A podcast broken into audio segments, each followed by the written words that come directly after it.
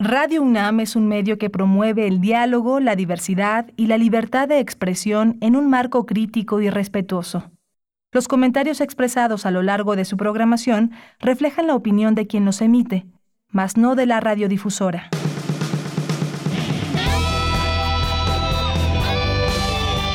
Prisma RU. Relatamos al mundo.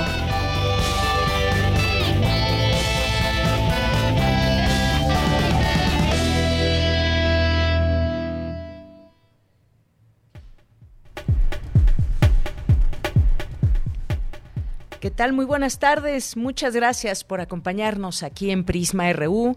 Es la una de la tarde con seis minutos. Les saludamos como siempre con mucho gusto, con el gusto de siempre de que nos puedan acompañar a través de estas frecuencias universitarias 96.1 de FM y 860 de AM. También muchos saludos. Sabemos que se conectan muchas personas a través de www.radio.unam.mx.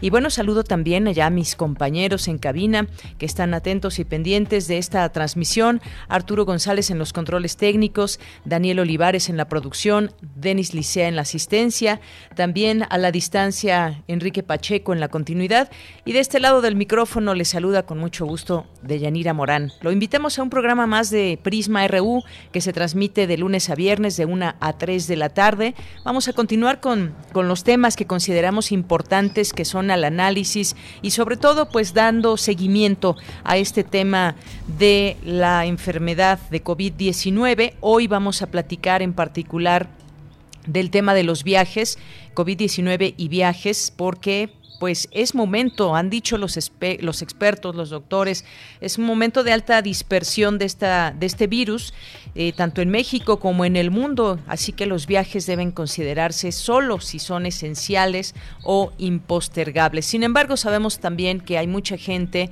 que ha viajado por placer, hay mucha movilidad también en el mundo, vuelos que llegan a todos los países provenientes de todas partes del mundo, México no es la excepción, así que vamos a platicar de este tema.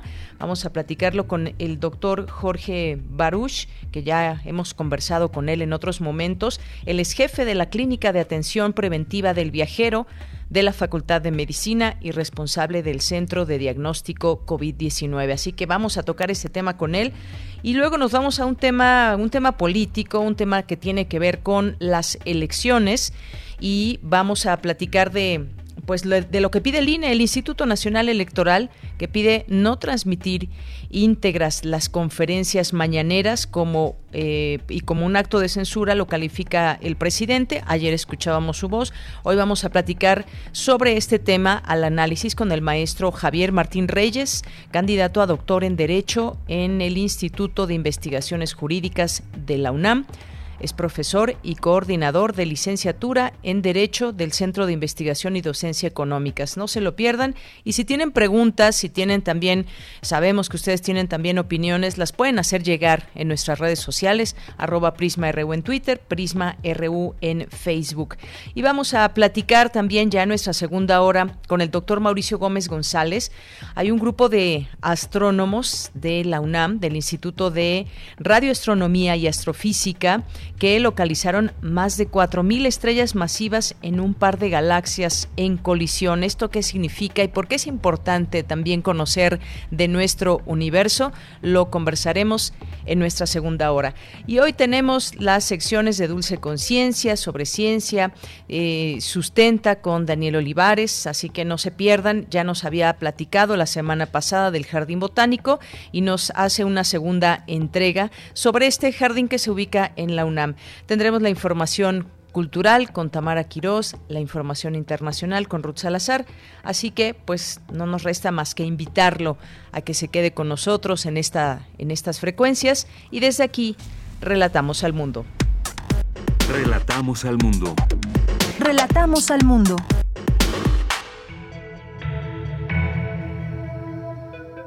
Hoy es miércoles 13 de enero del año 2021 y en los temas universitarios presenta su informe de labores Ana Buquet, directora del Centro de Investigaciones y Estudios de Género de la UNAM. El dióxido de cloro no es un medicamento contra la COVID-19. Se trata de una sustancia tóxica para los seres vivos, señala Químico de la UNAM. Expertos de la Facultad de Medicina de la UNAM analizan la vacunación y el panorama de México ante la pandemia de COVID-19. En los temas nacionales, la vacunación a personal de salud en todo el país arrancó esta mañana, luego que ayer llegaran las vacunas contra COVID-19 a las unidades hospitalarias de los estados. El presidente Andrés Manuel López Obrador informó que buscará un acuerdo con proveedores de servicios de ocho penales que recibieron contratos durante la gestión de Genaro García Luna porque están cometiendo un abuso y amagó con presentar denuncias para cancelarlos. El consejero jurídico del Ejecutivo Julio Scherer Ibarra dijo que el INE debe aclarar al Tribunal Electoral de qué manera las conferencias matutinas de la presidencia inciden en el voto.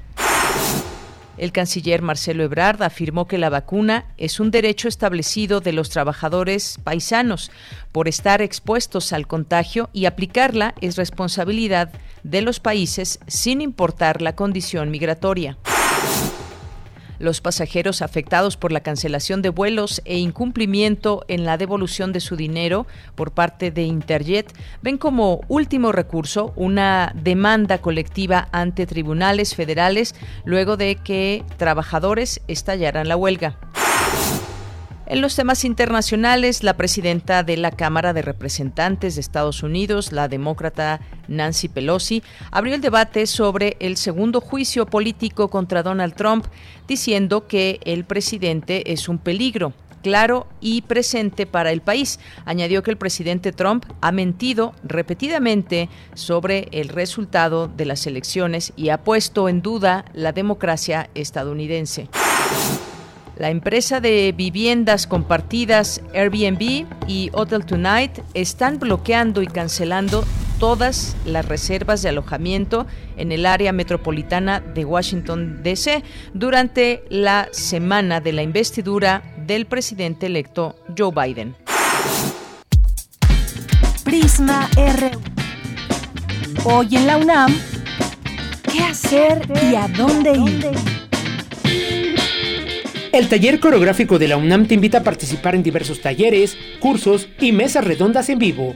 Hoy no te puedes perder la charla, bailarines y su repertorio, que se llevará a cabo en punto de las 20 horas a través de la cuenta oficial de Instagram y Facebook del taller coreográfico de la UNAM. Consulta la programación completa de los cursos, talleres, mesas redondas y demás actividades en el sitio oficial www.danza.unam.mx.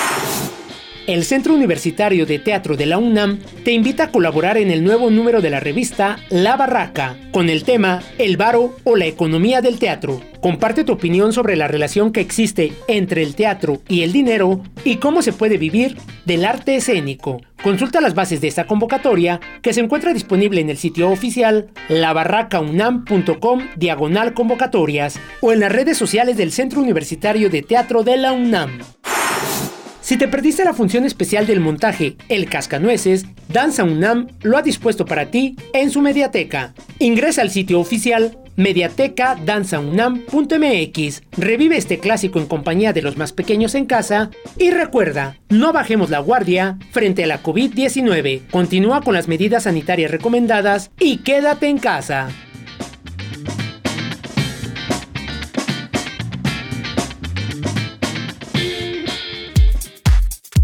RU. Relatamos al mundo. Continuamos una de la tarde con 15 minutos y en los temas actualizando las cifras de la Secretaría de Salud frente al coronavirus, pues reportó al día de ayer 135.682 muertos por esta enfermedad y 1.556.028 casos confirmados. Hoy en Palacio Nacional, el secretario de la Defensa Nacional, Luis Crescencio Sandoval, informó que el ejército entregó las vacunas contra la COVID-19 a 828 hospitales del país y quedaron pendientes 51 debido a las malas condiciones meteorológicas. Mientras tanto, la Organización Mundial de la Salud advirtió que la nueva variante del coronavirus identificada en Reino Unido está presente ya en 50 países. Al respecto, el subsecretario de la Salud aquí en México, Hugo López Gatel, aseguró que la nueva variante de COVID-19 que ya llegó a México no es extraordinariamente relevante, pues a su juicio solo aumenta modestamente la transmisibilidad del virus. Esto es hasta el momento la información de parte de las autoridades de salud aquí en México. Campus RU.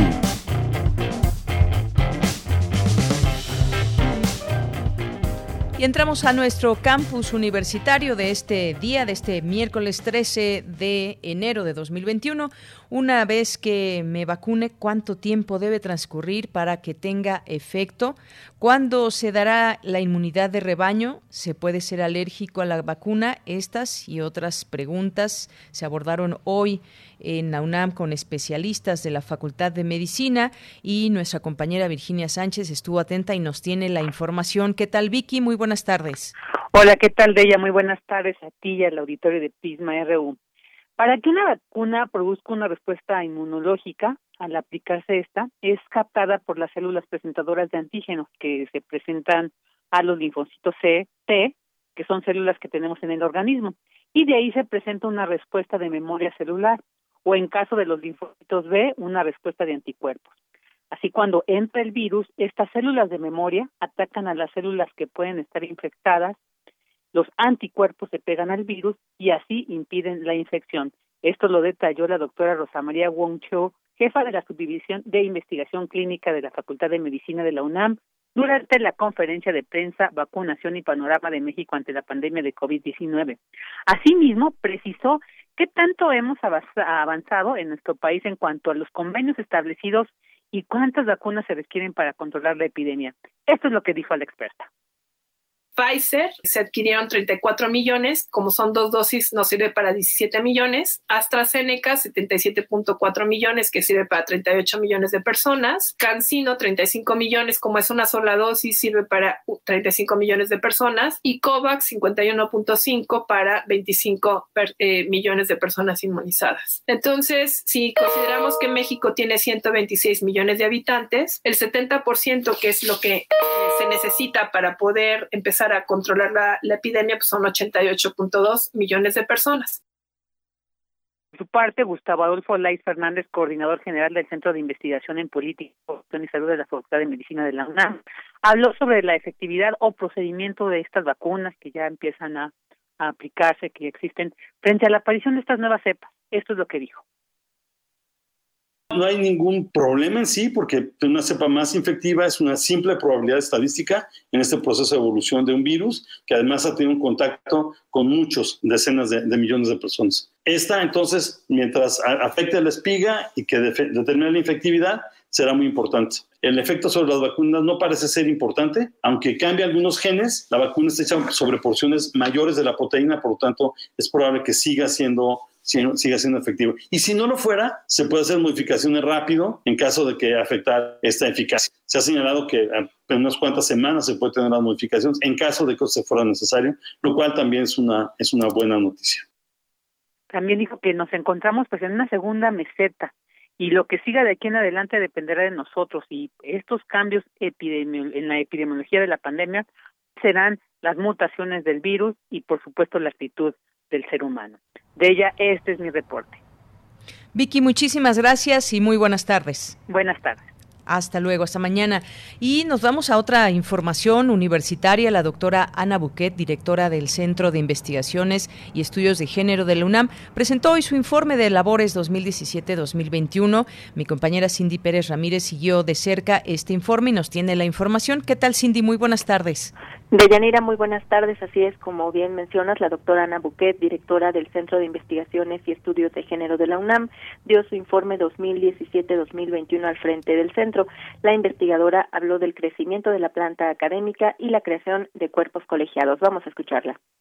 Antes de la transformación a centro de investigaciones, el PUC tenía tres plazas de técnico académico y contaba con cuatro plazas de investigación adscritas a la Coordinación de Humanidades. Al cierre de esta gestión, el CIEC cuenta con 14 plazas académicas. El personal académico produjo más de 60 publicaciones, 12 libros, 26 capítulos en libros y 29 artículos en revistas especializadas, durante este periodo se desarrollaron 32 seminarios de investigación en los que hubo 879 participantes de diferentes entidades de la UNAM y otras instituciones de educación superior de México y otros países. Se promovió el intercambio y la movilidad académica a nivel nacional e internacional a través de seis programas que beneficiaron a 54 personas la directora del Centro de Investigaciones y Estudios de Género se refirió también a la aprobación y creación del posgrado en estudios de género, único en su tipo en la UNAM y a nivel nacional, que contempla planes de estudio de especialización, maestría y doctorado, así como también al lanzamiento del micrositio COVID-19 y género. Ahora la UNAM aportará al país recursos humanos altamente especializados en estos rubros una necesidad impostergable para enfrentar los desafíos que producen las desigualdades de género de nuestra época, los estragos que produjeron las medidas de confinamiento sobre las mujeres. En este contexto se agudizaron dos fenómenos producidos por la desigualdad de género. La violencia contra las mujeres a raíz de la convivencia forzada dentro de los hogares y las sobrecargas de tareas domésticas, de cuidados y educativas que recayeron principalmente sobre las mujeres. Desde este sitio compartimos un seguimiento constante de notas periodísticas, reflexiones académicas, debates, análisis de los datos oficiales e implementamos una encuesta en línea que recabó información de más de 23 mil mujeres sobre sus experiencias durante la estrategia Quédate en casa. Deyanira, en el informe virtual estuvo presente la doctora Guadalupe Valencia, coordinadora de Humanidades de la UNAM, quien destacó la rapidez con la que el Centro de Investigaciones y Estudios de Género conformó una estructura orgánica en los primeros meses. Recordemos que antes el CIEG era un programa. Esta es la información que tenemos. Muchas gracias, Cindy. Muy buenas tardes. Muy buenas tardes. Gracias y continuamos. Tu opinión es muy importante. Escríbenos al correo electrónico prisma.radiounam@gmail.com. Relatamos al mundo. Relatamos al mundo. Continuamos, es la una de la tarde con 23 minutos. Gracias por continuar en este espacio, este espacio informativo Prisma RU de Radio UNAM. Y nuestro siguiente tema tiene que ver eh, con el coronavirus en el tema de los viajes, los viajes que es una manera también eh, en que se están propagando los eh, pues los contagios. Es eh, pues una parte muy importante los consejos que se que se siguen por parte de los viajeros pero por otra también pues están los distintos sitios donde se va y la limpieza la higiene que se puede tener en ellos. En un momentito más vamos a platicar con el doctor Jorge Baruch Díaz Ramírez que es el jefe de la clínica de atención preventiva del viajero de la Facultad de Medicina porque se han hecho distintos exhortos a que solamente se viaje si es completamente necesario. Muchas veces pueden ser viajes eh, necesarios de trabajo, viajes eh, por alguna visita, algún familiar que está delicado de salud, puede ser también un, viaje que, requiera hacerse y no hay de otra manera y no se puede postergar, pero esto siempre es un riesgo. El salir desde el salir de la casa ya es ya es un riesgo frente a todas las situaciones que se nos pueden presentar. Así que pues ya está en la línea el doctor Jorge Baruch, a quien doy la bienvenida a este espacio. Doctor, bienvenido, buenas tardes. ¿Qué tal? Buenas tardes, Deyanira. Saludos al auditorio.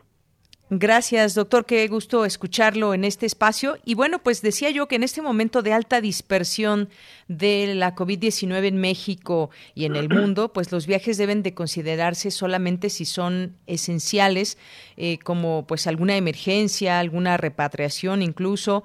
Y bueno, pues estos son los, los consejos. Pero, ¿cuál es la situación, doctor, que apremia actualmente en contagios ligados a viajes? Podemos hablar que un porcentaje alto de contagios en personas que están viajando se da o eso depende también de los cuidados al viajar? Mira, es muy importante que eh, pues tengamos presente que prácticamente la industria de la aviación civil se paralizó prácticamente en su totalidad, por ahí del 93%, para mediados de abril. Y desde mediados de abril no ha tenido una recuperación superior a prácticamente la mitad de los vuelos que se hacían en el último mes, comparado con el 2019. Esto lo que nos limita es en obtener una eh, imagen completa de lo que está sucediendo con los contagios durante los vuelos o con los viajeros que están arribando a los diferentes países debido a la limitada capacidad que tenemos de poder implementar estudios y al, limitado flujo de viajeros, ¿no? Prácticamente la mitad o menos de la mitad de lo que normalmente era esperado. Ahora, con respecto a este, este punto, se estima que alrededor del, del 10% de la carga de enfermedad en un país se puede deber o, o está en proporción eh, definida por los viajeros internacionales. Esto quiere decir las personas que provienen de otros países o que eh, las personas de, de, la residencia original del país al que están de, entrando y que están regresando. Eh, esto no es significativo, realmente eh, pues eh, un 10% de los contagios no representa una gran carga a los sistemas de salud y por eso es que hemos eh, tenido esta pues, este posicionamiento fijo por la Organización Mundial de la Salud que la restricción de los viajes internacionales no es una buena estrategia para uh, pues hacer frente a, la, a las epidemias locales o a la pandemia en general. Incluso representa una barrera para el acceso a, la salud. Sin embargo, lo que sí debemos de tener bien claro es que es un catalizador importante para el, pues el aumento en, los contagios y en este y en y en las variantes que se pudieran llegar a, a generar a lo largo del mundo de nuevas mutaciones. Entonces, esto esto es precisamente a lo que se refiere también todos los gobiernos en cuanto a evitar los viajes de tipo no esencial durante estos periodos de transmisión elevada. Y eh, eh, solamente tomar la decisión de viaje cuando es un, una cuestión de urgencia, una cuestión de eh, pues de esencial, como como los negocios esenciales, los viajes por negocios de tipo esencial, los viajes para asistir a familia o amigos que se encuentren en alguna situación de vulnerabilidad o de necesidad y eh, aquellos que se hagan por repatriaciones o expatriados que eh, regresen a sus países momentáneamente para hacer frente a este tipo de, de crisis sanitaria. Así es, eso, eso es muy importante que tomemos conciencia porque la interacción a lo largo de un viaje es, es, importante, incluso si es en auto donde podemos estar viajando con pocas personas o, incluso solos, pero también está los eh, autobuses, en avión, no nos podemos encapsular, estamos en contacto con otras eh, personas, no viajamos solos, estamos también tocando distintos objetos, podemos acudir, por ejemplo, a un baño público, es decir, hay una, una permanente eh, atención que debemos dar a estas interacciones. Sí, eh, así como lo hemos comentado ya de que existen dos polos, uno de no restringir los viajes por un lado, pero otro de preferir solamente viajes esenciales en lo que están las transmisiones elevadas de la pandemia, también existen dos consideraciones que hay que tomar en cuenta. Por un lado, eh, por ejemplo, las cabinas de avión suelen ser seguras para disminuir la transmisión del virus o los contagios por vía aérea. ¿Esto qué quiere decir? Al momento de tener sistemas de filtración eficientes, altamente eficientes para filtrar estas partículas virales, y al tener flujos de aire laminar en una sola dirección y de arriba hacia abajo, pues se disminuye en un gran, una gran proporción el contagio a través de la vía aérea. Sin embargo, por otro lado, y esto es también muy importante, sabemos que más de la mitad de los contagios en un viaje se dan por el comportamiento y incluso no nada más en viaje, sino eh, pues en general. El, comportamiento de las personas durante su interacción social va a depender una gran cantidad de los contagios. Esto significa que si nosotros eh, no nos comportamos adecuadamente o no nos apegamos a estas medidas que han demostrado ser eficaces para combatir el virus, como por ejemplo el uso de cubreboca durante todo el tiempo, durante nuestra estancia en una cabina de avión, si nosotros nos los retiramos al momento de comer al mismo tiempo los tres de la hilera, de la fila, Bueno, entonces pues vamos a estar obviamente mucho más expuestos que si nada más uno se retira el cubreboca o de preferencia evitamos comer o consumir alimentos durante nuestra estancia en la cabina de avión. Si nosotros sabemos que, por ejemplo, los baños son un reservorio muy importante de partículas virales del SARS-CoV-2 en cualquier ámbito, eh, pues también lo van a hacer en, las cabinas de avión. Entonces, habrá que tomar precauciones, evitar retirarnos el cubreboca durante nuestra estancia en, la, en, el baño, en el baño público, y eh, desinfectarnos las manos con alcohol gel una vez que salimos del baño para aumentar este tipo de precauciones. Lo mismo pasa, por ejemplo, si nosotros eh, preferimos este tipo de estrategias multicapa que se han implementado por parte de la IATA y en lugar de optar por el equipaje de mano, que aumenta nuestra interacción social, sobre todo al ascender y al descender de la cabina, y preferir documentarlo, pues entonces va a disminuir este riesgo importante. Y todas estas medidas son por el comportamiento. Así es, doctor. Bueno, pues como usted bien dice, pues es un hecho también que los consejos se toman o se dejan. Hay gente que no ha dejado de salir, de viajar, ya sea por necesidad o por placer. La movilidad es algo que no se puede parar. Sin embargo, ha disminuido notablemente, como usted bien dice, eh, pues sobre todo el, el tránsito eh, y los viajes en, avión, por ejemplo.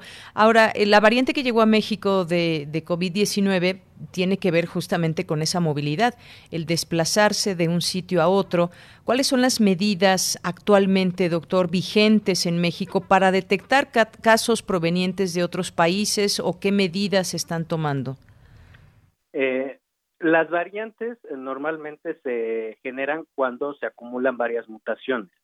Y la, probabilidad de mutar del virus va a depender de dos cosas prácticamente. Una es la intensidad de la transmisión, eh, cuántas personas, eh, a cuántas personas está expuesto el virus y cuántas veces se replica, eh, va, a definir cuántas probabilidades tiene de mutar un virus.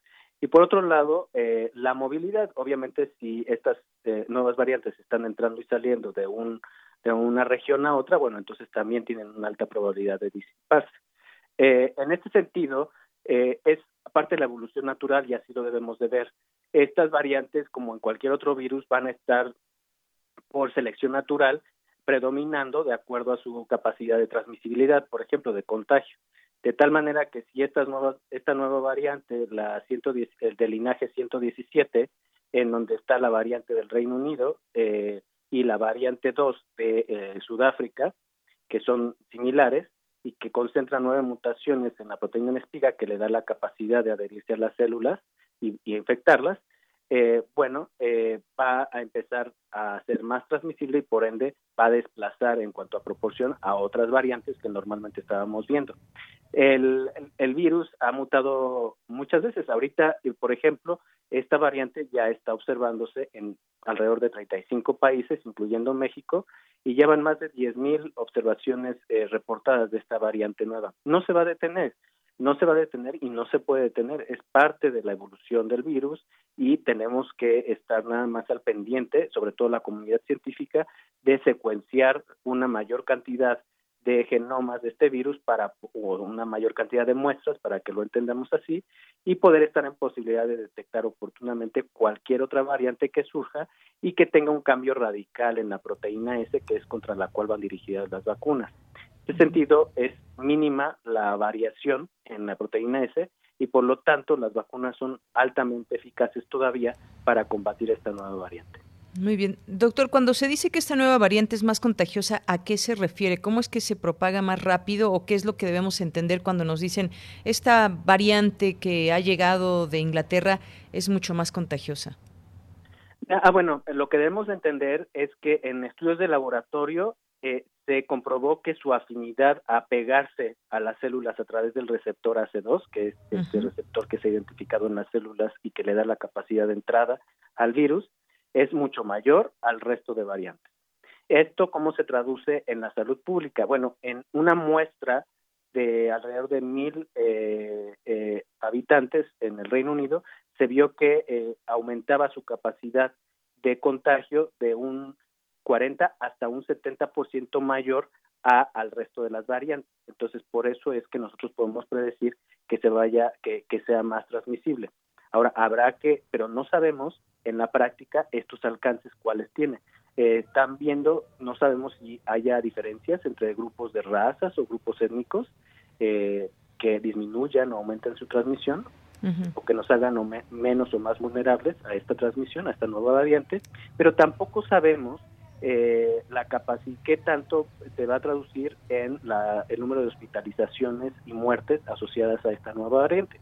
Lo que podemos intuir, pero eso son meras especulaciones, se tendrán que hacer estudios epidemiológicos serios con metodología científica, es que en un, eh, ante una mayor cantidad de, de casos de contagios, pues viene una mayor saturación de los sistemas de salud por una mayor proporción de casos graves.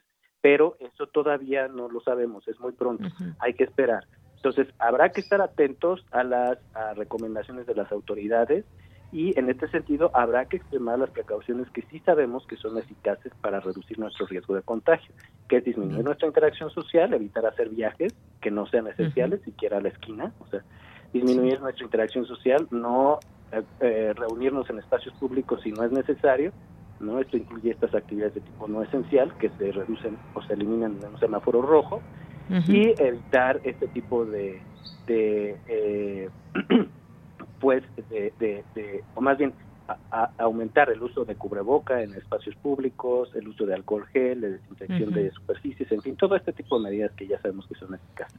Así es, doctor. Y bueno, sabemos que este virus, y por eso la recomendación ahorita que lo menciona eh, del uso del cubrebocas, este virus llega por las vías respiratorias, nariz y boca. Pero ¿qué pasa con los ojos, doctor? Porque se ha hablado de esta recomendación del cubrebocas, pero no, no, se, no se recomienda tanto usar careta o lentes de manera estricta. Mucha gente los usa, pero no es de manera estricta. Eh, ¿Cuál sería su consejo en este sentido? ¿Sí se debe usar, sobre todo si se está en espacios eh, públicos, usar además una careta y, o lentes? Mm, con respecto a este tipo de equipo de protección personal, yo lo diría así. Nosotros eh, sabemos que cuando usamos un cubreboca lo estamos usando por dos razones. Uno es por barrera, o sea, para evitar contagiar a otros, y otro es por su función de filtro. ¿Esto qué quiere decir? Para evitar inspirar o respirar una mayor cantidad de partículas virales. ¿no? Habrá diferentes tipos de cubreboca que puedan ser eficientes para barrera o para filtro o para las dos. Eh, pero también sabemos que el virus puede ingresar a nuestro cuerpo a través de los ojos. ¿Por qué? Porque en los ojos existen receptores para este virus.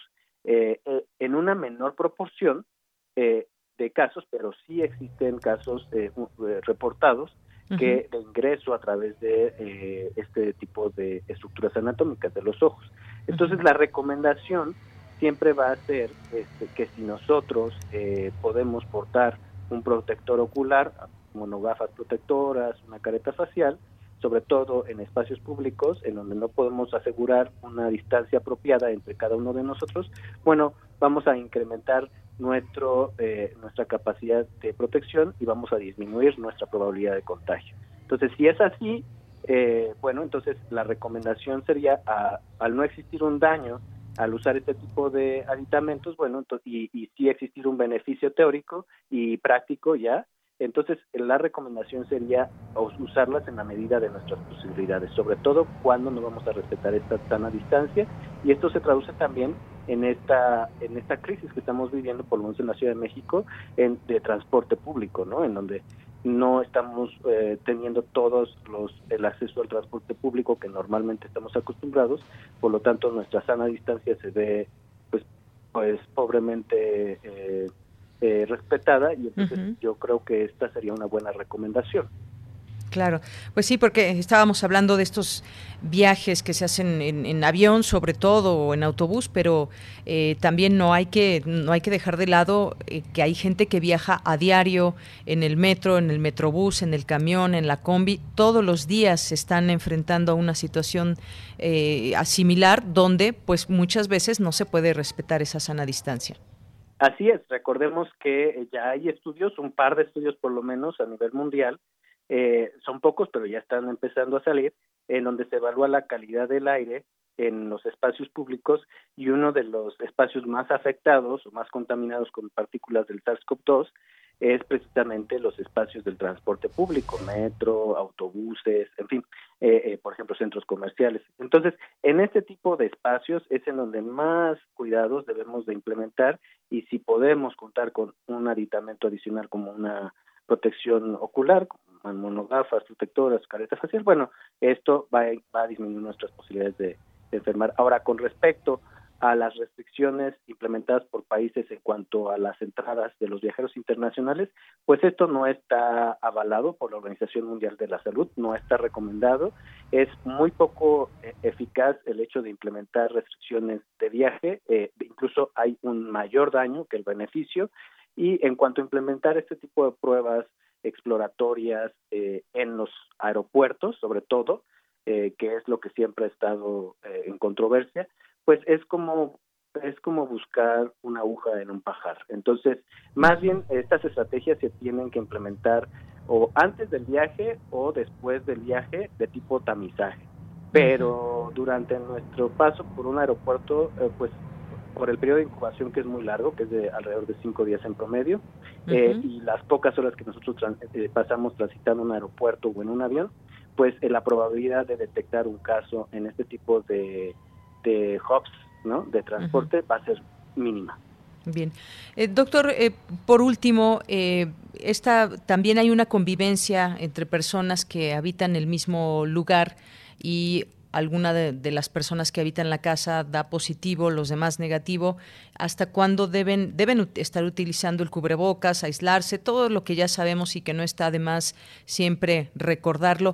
¿Por cuánto tiempo tendrá que usar esa persona un cubrebocas a lo largo pues de su, de su cuarentena? ¿Tienen que ser 15 días o un poco más? Mm, bueno, todos los, eh, más bien yo creo que aquí eh, la la recomendación sería en el sentido del aislamiento. El, el aislamiento que debe respetar un viajero con todas las medidas eh,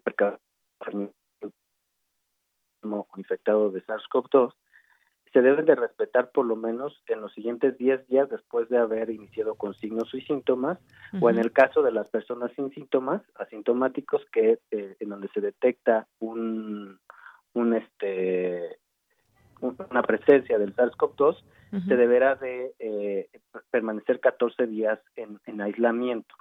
Eh, esto porque pues es el periodo eh, donde se contempla este tipo de, de contagio, de periodo de mayor contagiosidad. Ahora, eh, no se recomienda definitivamente que se esté conviviendo con los demás miembros de, la residencia habitual, del lugar de residencia habitual. Obviamente se recomienda que se permanezca aislado en un cuarto bien ventilado y de preferencia con un baño individual o exclusivo para esta persona. También con este tipo de, aditamentos para comer eh, desechables o exclusivos para esta persona. Ahora, eh, en el momento a salir, cuando es? Es ideal. El momento a salir se recomienda que no sea menor a los 10 días después de, este de este primer contagio, de este primer inicio de signos y síntomas, eh, y que no sea menor a 14 días en el caso de las personas que se detectan asintomáticas, ¿ok? Eh, entonces, este sería el periodo que habrá que esperar para poder salir uh, del aislamiento, del confinamiento. En el caso de que se necesiten hacer pruebas adicionales de PCR, tipo PCR de antígenos, no son necesarias, con solo cumplir estos periodos eh, es suficiente para poder asegurar una seguridad eh, sanitaria alta para pues para poder reanudar las convivencias habituales. Muy bien. Bueno, pues por aquí nos preguntaban eso. Muchísimas gracias, eh, doctor Jorge. Como siempre, es un gusto platicar con usted y que nos amplíe estos conocimientos acerca de esa enfermedad, las recomendaciones y todo, pues lo que va surgiendo día con día con este virus. Muchas gracias. Muchas gracias a ti, Deyanira, gracias al auditorio y bonita tarde. Igualmente para usted, un abrazo, doctor. Hasta luego. El doctor Jorge Baruch Díaz Ramírez es jefe de la Clínica de Atención Preventiva del Viajero de la Facultad de Medicina y responsable del Centro de Diagnóstico COVID-19. Prisma RU. Relatamos al mundo. Porque tu opinión es importante, síguenos en nuestras redes sociales, en Facebook como Prisma RU y en Twitter como arroba PrismaRU. De la tarde con 45 minutos. Vamos a hablar ahora de un tema político. El INE que pide no transmitir íntegras las conferencias mañaneras durante un periodo, un periodo electoral importante en marcha en nuestro país. Y para ello vamos a platicar con el maestro Javier Martín Reyes, que es candidato a doctor en Derecho en el Instituto de Investigaciones Jurídicas de la UNAM profesor y coordinador de la licenciatura en Derecho del Centro de Investigación y Docencia Económicas, el CIDE. Maestro, bienvenido, buenas tardes. Hola, ¿qué tal, Yanira? Eh, buenas tardes, un gusto platicar contigo y con todo el auditorio. Muchísimas gracias, maestro. Pues el Instituto Nacional Electoral pidió suspender la transmisión íntegra de las conferencias matutinas del presidente durante el periodo electoral, lo que el presidente calificó como un acto de censura o de intolerancia. Y bueno, pues eh, Lorenzo Córdoba, que es el presidente del INE, afirmó que el Tribunal Electoral del Poder Judicial de la Federación señaló que la propaganda gubernamental hecha durante las transmisiones presidenciales está prohibida constitucionalmente durante el proceso electoral. Hay un audio que quisiera que escuchemos, eh, maestro, junto con el, el, auditorio, donde, pues, justamente el presidente del INE, Lorenzo Córdoba, señala que pues eh, no se está pidiendo suspender las mañaneras o cancelarlas, sino eh, que no se transmitan íntegramente. Si le parece bien, vamos a escucharlo y regresamos al análisis. Sí, por supuesto. Adelante. Ante la desinformación que se ha difundido sobre la transmisión de las conferencias mañaneras del presidente Andrés Manuel López Obrador, hay que aclarar a la opinión pública que nadie ha propuesto suspenderlas o cancelarlas. Los criterios vigentes y que se han aplicado en los últimos dos años establecen que, durante las campañas electorales, se debe suspender la transmisión íntegra de esas conferencias al considerarse que, al realizarse en ellas una promoción de los logros de gobierno, constituyen propaganda gubernamental, cuya difusión está prohibida durante las campañas por nuestra Constitución. Nadie ha sostenido que el gobierno debe renunciar a su derecho a informar. Por su parte, los medios de comunicación tienen el derecho y la obligación de comunicar lo que se dice en esos espacios e incluso retomar fragmentos de dichas conferencias, pero no transmitirlas completas durante las campañas electorales. Así ocurrió en los estados que tuvieron procesos electorales en 2019 y en 2020, donde tanto el gobierno federal como los medios de comunicación acataron con responsabilidad las resoluciones de la autoridad electoral. Esos mismos criterios que hoy están vigentes, deberán aplicarse en las elecciones de este año a partir del próximo 4 de abril, cuando comenzarán en todo el país las campañas. Como siempre, el INE vigilará que así suceda. En México prevalece la libertad de expresión, que es un derecho que el INE defiende y promueve sin reserva alguna. Pero también deben mantenerse las condiciones de equidad y legalidad en la competencia política y el INE las va a salvaguardar conforme a sus atribuciones constitucionales. Bien, pues maestro, ahí está, ahí está esta, eh, estas palabras de Lorenzo Córdoba, donde dice que no se pide suspenderlas ni cancelarlas. Hay toda una polémica al respecto, lo que se debe hacer en campañas electorales. Y bueno, pues ¿qué opina de esta, de este debate que hay? ¿Cómo entender si se deben o no transmitir las, las mañaneras? Mira, yo creo que es, es, es un debate, déjame lo pongo así de Yanira, un poco sorprendente por dos razones. ¿no? Uh -huh. La primera es que estas reglas que impiden la difusión de propaganda gubernamental son reglas que están en la Constitución y que en realidad ya son muy viejas, vienen de la reforma de 2007 y son reformas que de hecho se hacen en buena medida después de lo que pasó en la elección presidencial de 2006, donde vimos una intervención del presidente Vicente Fox en contra del candidato López Obrador y a favor de Felipe Calderón, en el cual vimos también difusión de propaganda eh, gubernamental y que son, déjame ponerlo así, el producto de demandas que el propio López Obrador y los partidos políticos que lo postularon en ese entonces defendieron, ¿no? Entonces se trata de reglas, déjame ponerlo así, ya muy viejas, relativamente eh, consolidadas. Y es también un poco sorprendente porque la verdad es que en los dos últimos años, en 2019 y 2020, cuando tuvimos procesos electorales, el INE tomó la misma determinación. Esto no quiere decir que las mañaneras se tengan que cancelar o no se puedan hacer. Lo único que dijo el INE, respaldado también por resoluciones del Tribunal Electoral, es que la transmisión interrumpida de las mañaneras sí podía considerarse propaganda gubernamental y que los medios de comunicación, por supuesto que podían transmitir fragmentos, retomarlas, analizarlas, pero no se podía convertir en un spot de una hora o de dos horas, ¿no? Donde solo el, gobierno estuviera emitiendo sus, sus, mensajes. ¿Por qué ahora el presidente de la República le parece eh, tan dramático esto cuando la regla viene de 2007 y cuando ya tuvimos dos años donde se aplicó exactamente el mismo criterio, creo que sí es algo que nos deja muchísimo eh, de que, pensar porque no debería de generar problemas. Creo que el criterio que adoptó el INE es, es adecuado y es un criterio que lo que busca favorecer es la equidad en la contienda electoral. Bien, eh, pues ¿dónde queda el derecho a informar? Dicen algunas voces, otras señalan pues que el momento electoral así debe ser, que debe eh, quedar claro todo esto, que no debe transmitirse pues por los distintos canales. Ahora, me queda esta, esta duda, no sé cómo, cómo pueda manejarse ahí.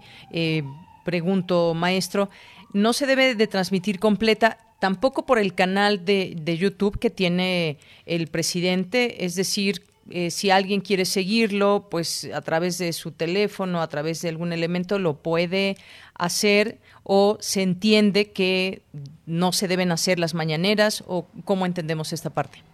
No, por supuesto, digamos, en, el canal de YouTube y en las propias páginas y, medios que tenga para difundir esto el gobierno federal, por supuesto que no hay ningún eh, problema. La restricción está pensada en los medios de comunicación social entendidos como la radio y la televisión. No, lo único que se está prohibiendo es lo que hicieron algunas eh, concesionarias, no, este de radio, que era pues, transmitir prácticamente las mañaneras así de manera interrumpida, sin ningún tipo de análisis, sin ningún tipo de ejercicio periodístico. Eso es lo único que se está eh, limitando, pero sí, por supuesto que cualquier persona que se quiera meter este, a YouTube, a Facebook o a la plataforma que desee para ver las, las conferencias del, del presidente, pues estas podrán eh, continuar como se, han estado realizando hasta ahora. Así es. Hay también una voz, eh, maestro, en todo esto, que es el consejero jurídico de la Presidencia de la República, que dijo que el tribunal, eh, el tribunal no ve que estas conferencias pongan en riesgo el proceso electoral, que como bien señala el presidente, lo que está generando es información pública. Esta, digamos, es otra opinión también en torno a lo que está sucediendo.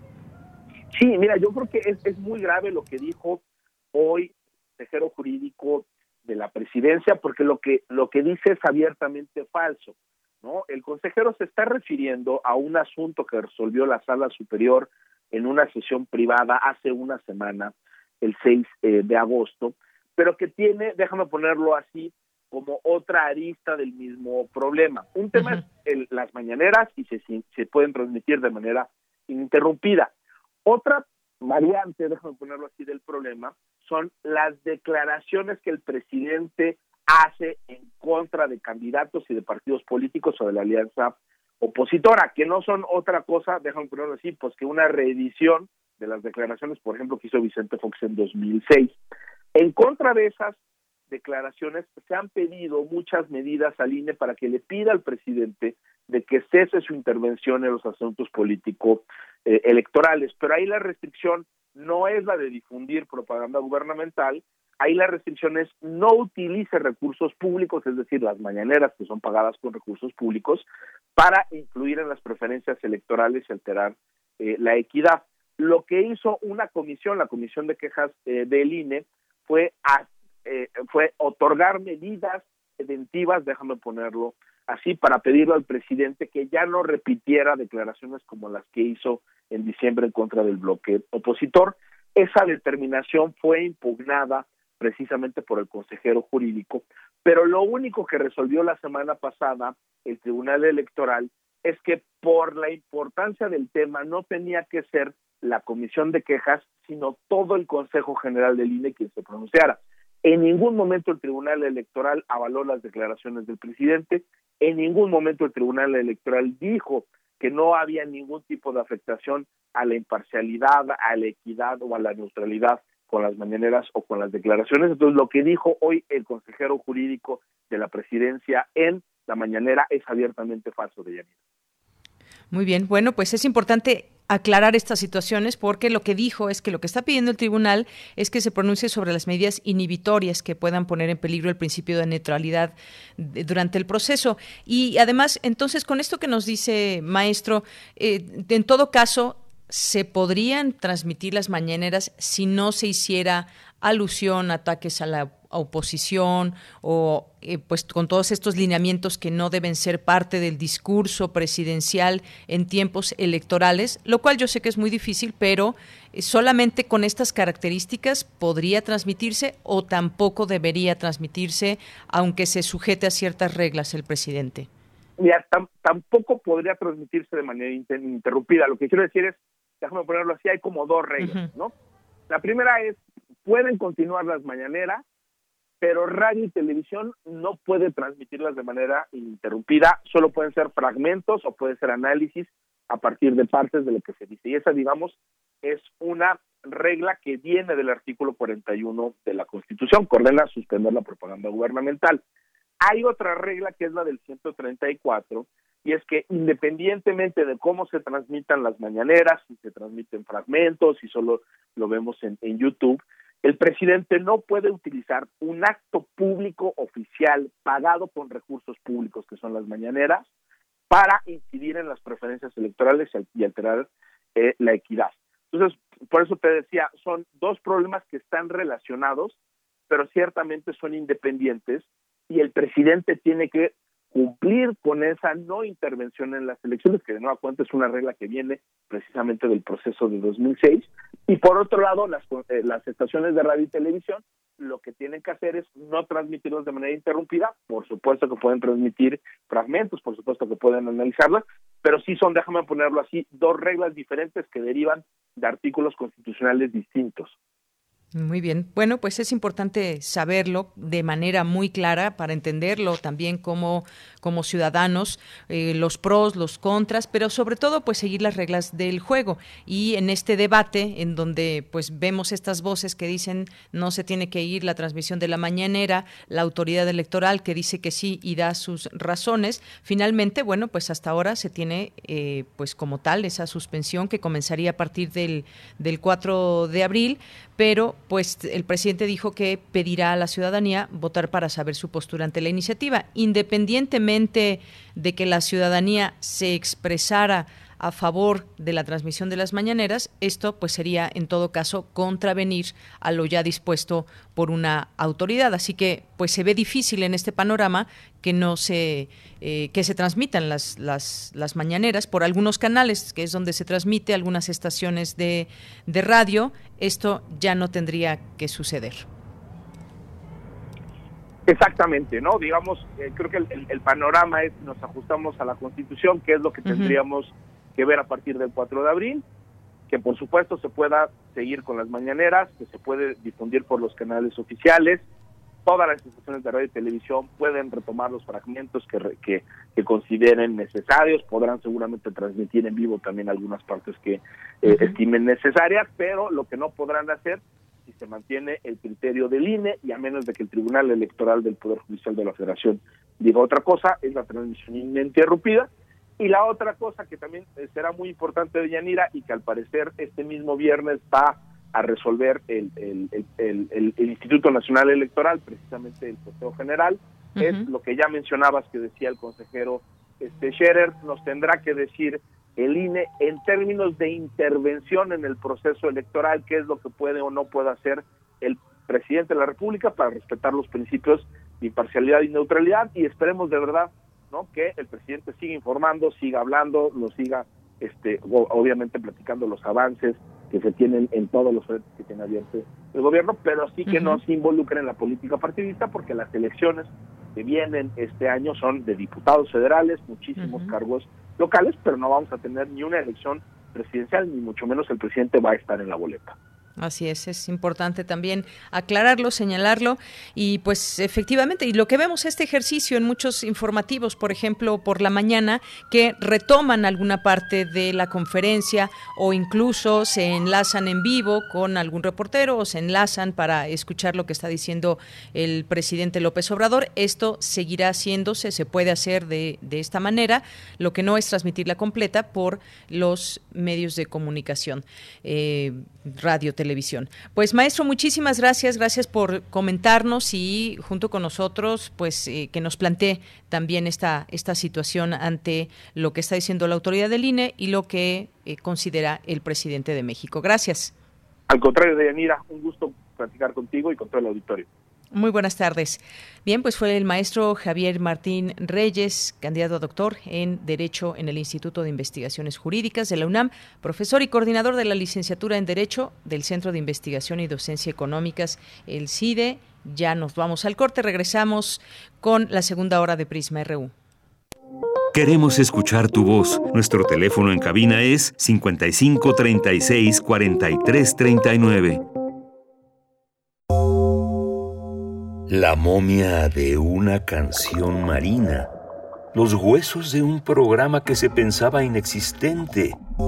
Fotografías de ruidos fantasmales que, les aseguramos, son reales. Este es el hogar de los objetos sonoros más extraños que algún oído de ayer, hoy o mañana podrá escuchar en su vida. Gabinete de Curiosidades. Un espacio de curiosidad y sombras del tiempo a través de archivos radiofónicos. Con Frida Rebontulet y sus almas hertzianas. Todos los domingos a las 14.30 horas por Radio UNAM. Experiencia sonora. Buenas tardes, señorita. Doy inicio a su viaje. Ay, joven, muchas gracias. Me urge llegar a mi casa. ¿Seguimos el navegador o me indica la ruta? Los navegadores GPS tienen algoritmos que nos llevan por rutas complicadas. Mejor le indico el camino. No, pues la que sabe, sabe. Cuando conoces, decides mejor. Estas próximas elecciones, infórmate para tomar la mejor decisión en www.ism.mx, porque quien sabe, sabe. Instituto Electoral Ciudad de México. No es para quedar bien con el electorado. No es por aparentar que se cumple la ley. No es para cumplir con lo políticamente correcto. La participación de las mujeres en la política debe ser paritaria y ejercerse en condiciones de igualdad en todos los niveles de gobierno. El INE promueve nuestra participación y garantiza nuestros derechos políticos y electorales. Para que la democracia sea plena, contamos todas, contamos todos. INE.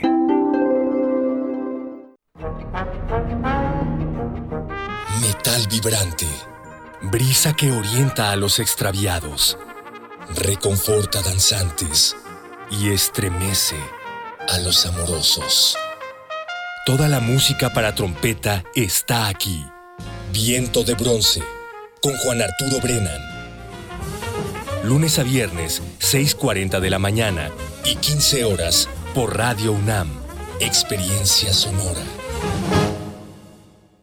La vacuna contra el COVID-19 ya está llegando a México y con ella la esperanza de un mejor futuro se levanta. Sin embargo, debes recordar que aún hay riesgo de contagio y debemos seguir cuidándonos. Quédate en casa. Si tienes que salir, usa cubrebocas. Mantén sana distancia. Lava tus manos constantemente y usa gel antibacterial. Si tienes síntomas, acude al centro de salud más cercano. Si te cuidas, cuidas a México. Tiempo cedido por Morena para el cuidado de la salud. Vivimos en una ciudad violenta, con falta de agua, aire de mala calidad y pocas oportunidades de crecimiento. La misma forma de gobernar desde los años 90. Burocracia, lentitud y sin visión de futuro. Cambiemos la forma de pensar, con gente nueva, ideas nuevas y muchas ganas de hacer bien las cosas. Habla Andrés Ataide, presidente del PAN Ciudad de México. Podemos y debemos vivir mejor, por una ciudad moderna, innovadora e incluyente. Sí hay de otra. PAN, Acción por la Ciudad de México. Propaganda dirigida a militantes del PAN. En el aire, flota una nación atemporal construida con música. Es un país sin fronteras con 74 millones de habitantes sonoros que disfrutan la mejor música de todos los rincones del mundo. Sintoniza esta una de las 46 emisoras del mundo en 17 países de Europa, América y África, para entrar a la red de Mundofonías. Música para descubrir el mundo. Todos los sábados a las 18 horas por el 96.1 de FM. Radio UNAM. Experiencia sonora. Prisma RU. Relatamos al mundo.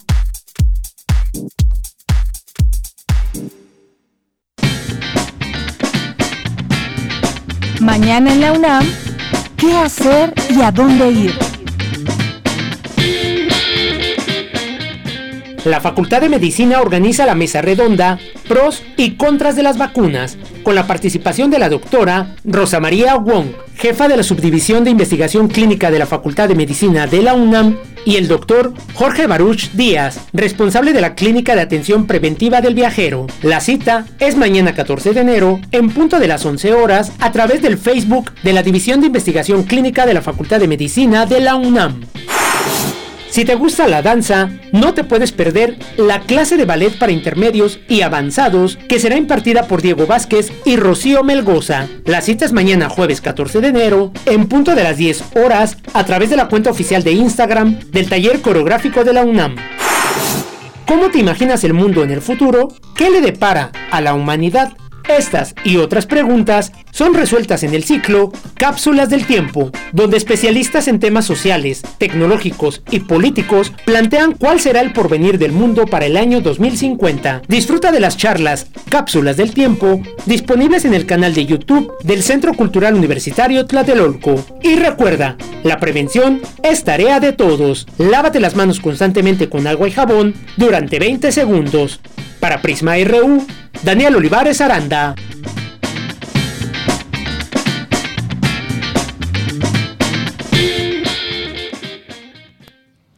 Estamos de regreso. Muchas gracias por continuar aquí en Prisma RU 860 de AM 96.1 de FM y gracias a todas las personas que también están aquí atentas en nuestras redes sociales, en Prisma RU en Facebook, arroba Prisma RU en Twitter. Nos dice por aquí Andrea Smar, nos dice saludos a todo el equipo. Tengo una pregunta, ya no habrá podcast del programa. Como ayer no pude escuchar la transmisión completa, me dispuse a buscarla, pero solo aparece en el mes de diciembre. Pronto, muy pronto está estamos en eso, Andrés Mar, para que todos ustedes, radioescuchas, que también día con día nos van solicitando eh, el podcast o alguna, alguna transmisión, alguna entrevista que se hayan perdido, pues claro que sí, Andrea, gracias, gracias por, eh, por comentarlo y sí, ya estamos, estamos en eso. Muchas gracias. Eh, Jessica Yadira Fabián Martínez, muchos saludos, que nos dice desde Texcoco y gracias por informar de manera objetiva. Saludos hasta, hasta Texcoco, Estado de México. Jessica, un abrazo y ojalá que haya más gente escuchándonos en ese lugar. Gracias.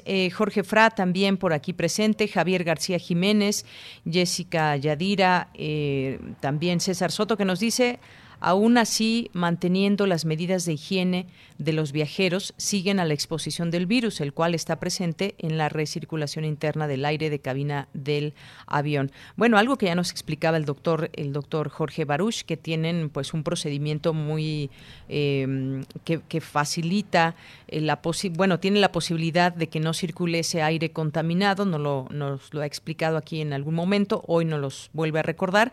Gracias, eh, César, pero pues si no queremos estar en ese riesgo, pues preferible no viajar si no es por alguna necesidad imperante. Muchas gracias. Esteban Rodríguez, Guerrero, muchos saludos también.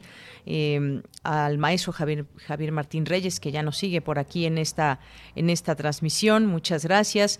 Gracias también a José Luis León eh, que, a José Luis Sánchez, que nos dice buena media semana, equipo de Prisma RU.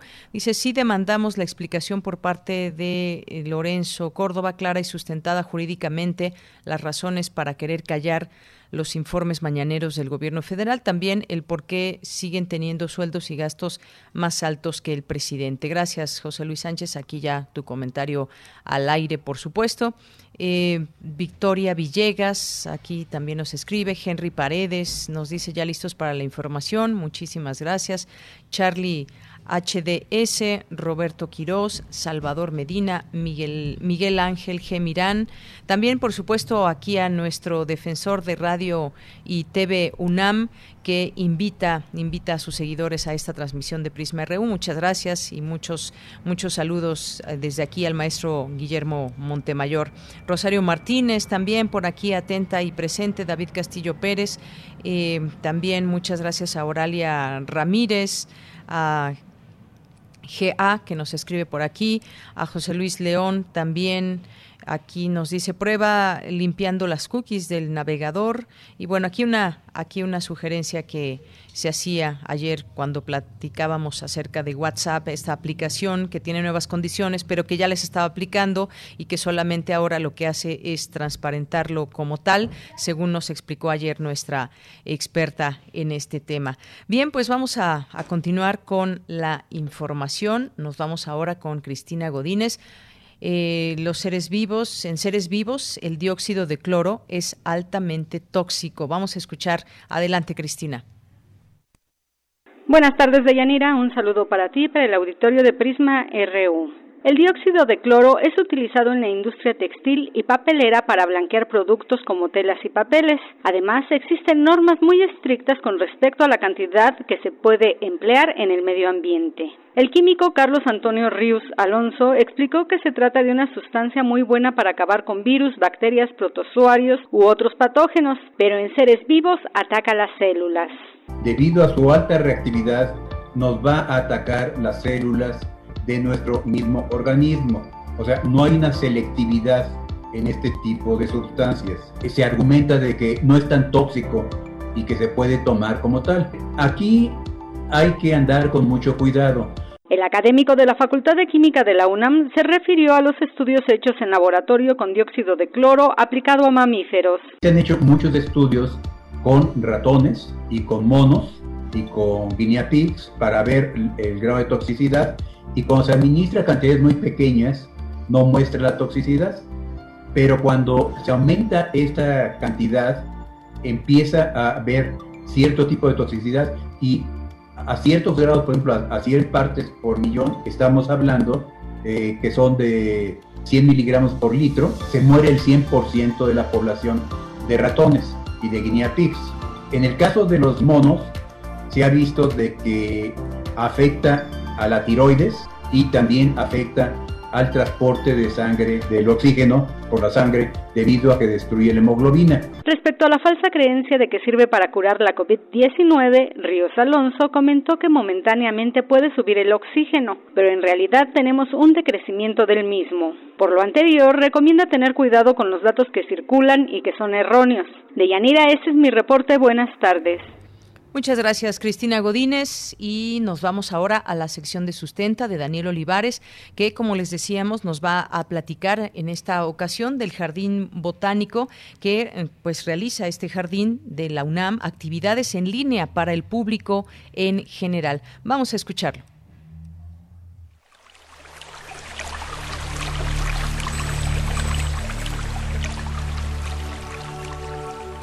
Sustenta. Sustenta.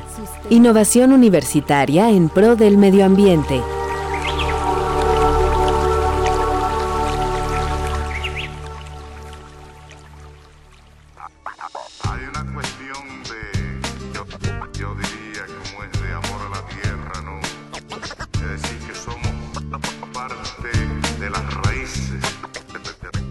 Buenas tardes a todos los radioescuchas de Prisma RU.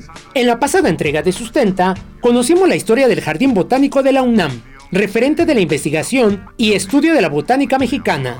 Hoy conoceremos más acerca de este espacio, sus actividades y las colecciones que resguarda.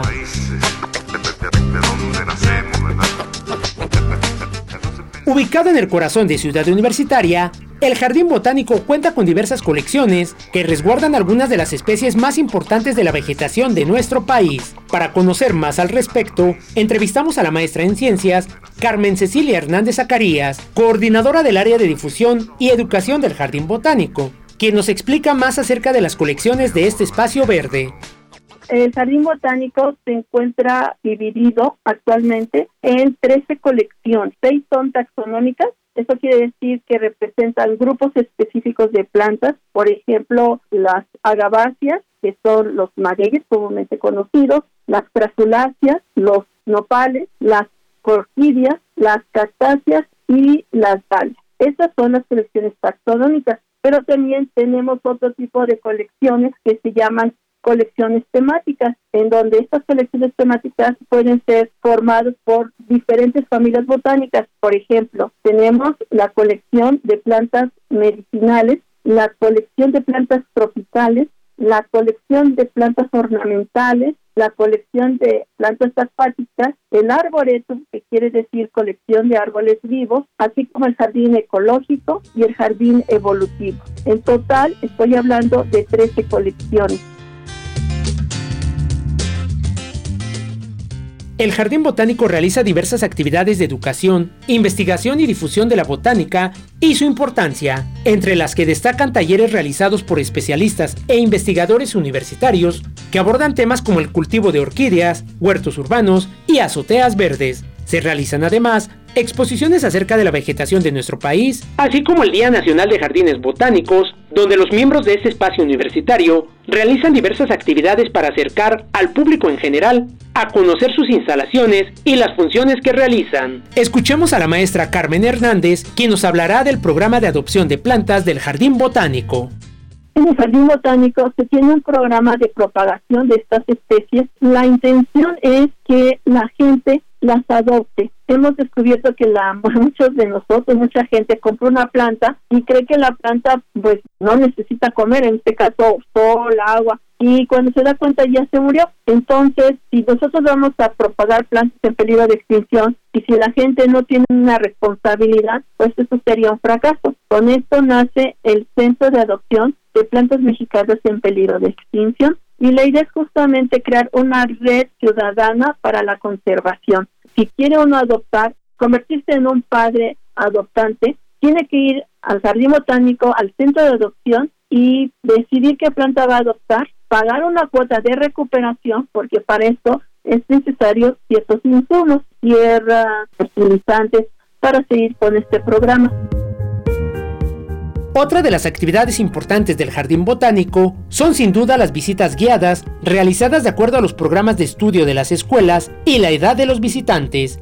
Estos recorridos son realizados por jóvenes biólogos de nuestra máxima casa de estudios, quienes se han especializado en el tema de la botánica, acercando así, de manera didáctica, a los visitantes. La pandemia de la COVID-19 obligó también al Jardín Botánico a cerrar sus puertas, pero sus actividades no se detuvieron por ello, el Instituto de Biología de la UNAM, en colaboración con el Jardín Botánico, programarán diversas actividades como recorridos y talleres virtuales para la comunidad universitaria y el público en general. La maestra Hernández nos invita a participar en estas actividades estamos nosotros muy interesados en que la gente siga aprendiendo más sobre el conocimiento de las plantas que tenemos en México, tan rico que es este país en estos seres vivos. Es por esta razón que estamos haciendo y les queremos hacer una invitación en, un futuro próximo para que eh, puedan estar con nosotros en algunos talleres virtuales en el Día Nacional de Jardines Botánicos en formato virtual. Probablemente tengamos nuestra temporada tradicional de conciertos en el mes de marzo de manera virtual y estamos empezando a preparar recorridos virtuales, pero queremos invitarlos a todas las personas que quieran, amen las plantas y quieran al jardín, a que nos manden los nombres de aquellas plantas que llegaron a visitar al jardín botánico, les hayan impactado, o bien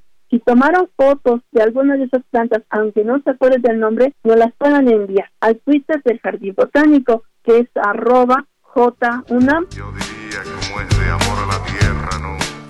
Para conocer más acerca de estas actividades, puedes consultar las redes sociales del Jardín Botánico, así como el sitio oficial del Instituto de Biología de la UNAM en www.ib.unam.mx diagonal jardín. Si tienes alguna duda o comentario acerca del jardín botánico o algún otro tema que abordamos aquí en Sustenta, puedes enviarla a través de las redes sociales de Prisma RU o directamente en mi cuenta de Twitter. Me encuentras como arroba Daniel Medios TV. Para Radio UNAM, Daniel Olivares Aranda. Cuestión de, yo, yo diría como es de amor a la. Tierra,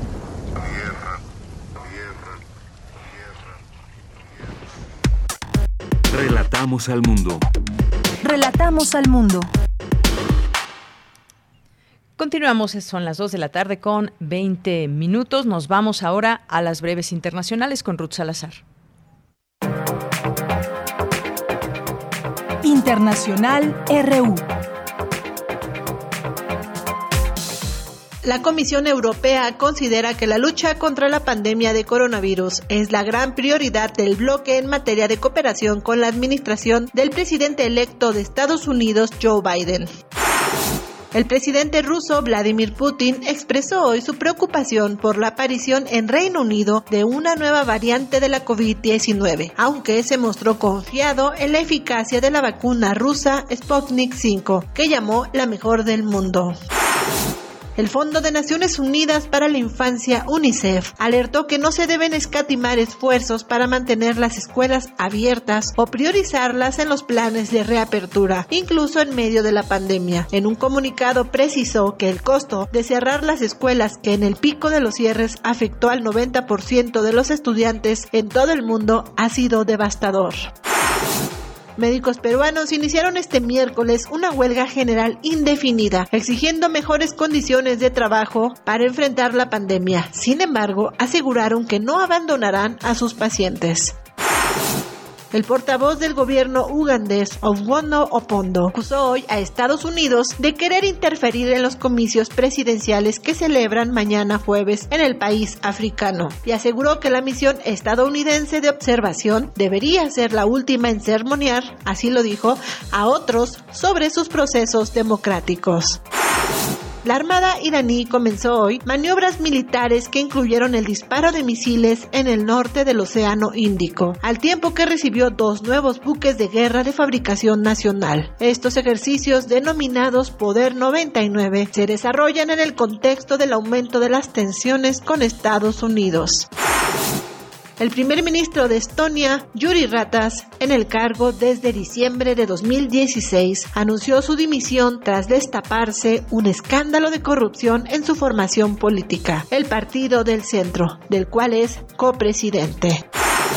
El Tribunal Supremo nepalí reanudó las audiencias para estudiar 13 peticiones contra la disolución a finales del mes pasado del Parlamento, una medida tomada a petición del gabinete del primer ministro Sharma Oli, que ha sumido al país del Himalaya en una profunda crisis institucional.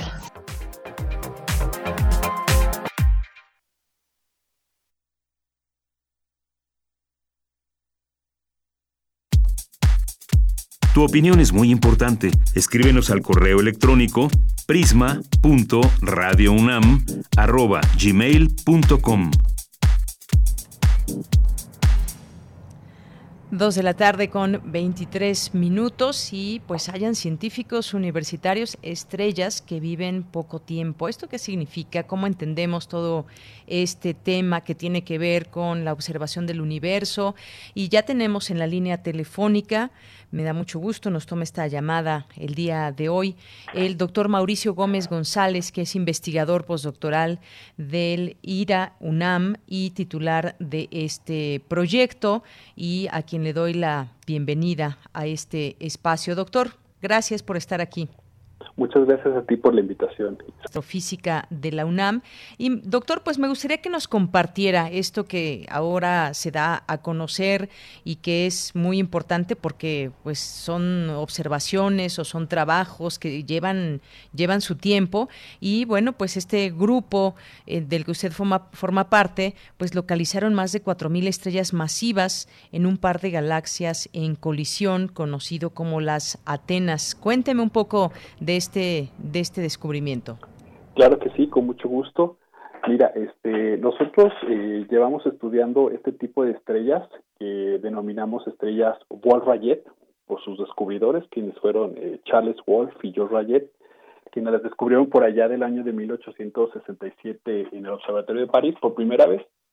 Entonces, eh, estas estrellas son descendientes de las estrellas más masivas del universo, Estamos hablando de masas de por lo menos 25 veces la masa del Sol, pero pueden tener hasta 50 o 100 veces la masa del Sol, y representa la última etapa de la evolución de las estrellas más masivas antes de que exploten como supernovas. Entonces nosotros eh, emprendimos una búsqueda eh, de este tipo de estrellas en estas galaxias que se encuentran en proceso de colisión, que se conocen como las antenas, eh, y se encuentran a una distancia de unos 60 millones de años luz de distancia. Bueno, y, esto, bueno, como decíamos, o uno, varios de los encabezados que tuve oportunidad de leer decían, hablaban de esta corta vida de las estrellas. ¿De qué estamos eh, hablando cuando hablamos de corta vida de las estrellas? Sí, y esto en términos astronómicos, eh, digamos que, eh, como, te comenté, son, son estrellas muy masivas, entonces las estrellas más masivas viven poco tiempo, en comparación, por ejemplo, con estrellas de baja masa como nuestro Sol. Eh, estamos hablando de alrededor de 2 a 4 millones de años, que suena mucho tiempo, ¿no?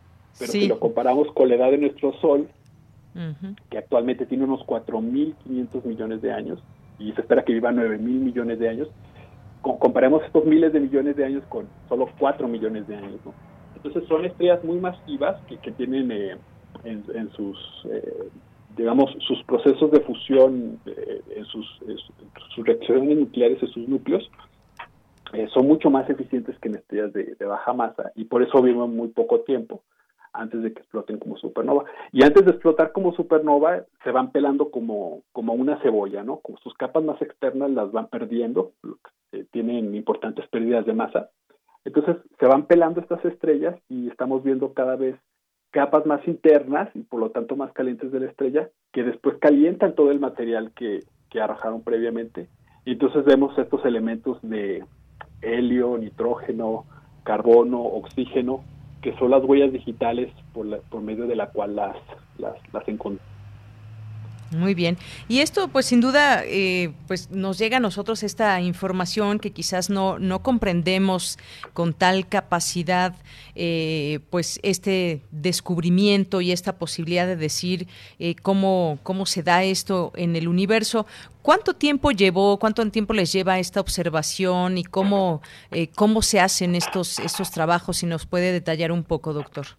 Claro que sí. De hecho, yo, llevo estudiando este este tipo de estrellas desde el 2016, 17, de cuando estaba en mi, haciendo mi, doctorado en, el INAOE, que es el centro de investigación en Puebla.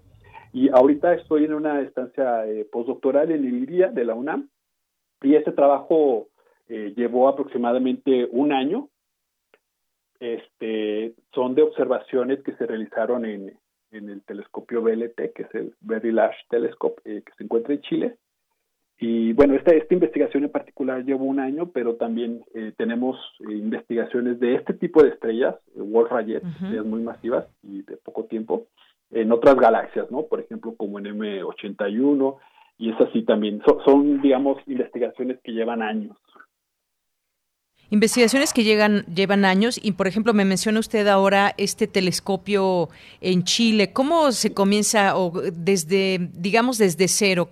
¿Hacia dónde se va a dirigir un telescopio? ¿Cuál es la capacidad de ese telescopio? ¿Cómo es este aparato que permite esa, esa observación? Me imagino que pues son eh, pues aparatos muy sofisticados o con una tecnología muy importante para poder eh, descubrir este tipo de cosas.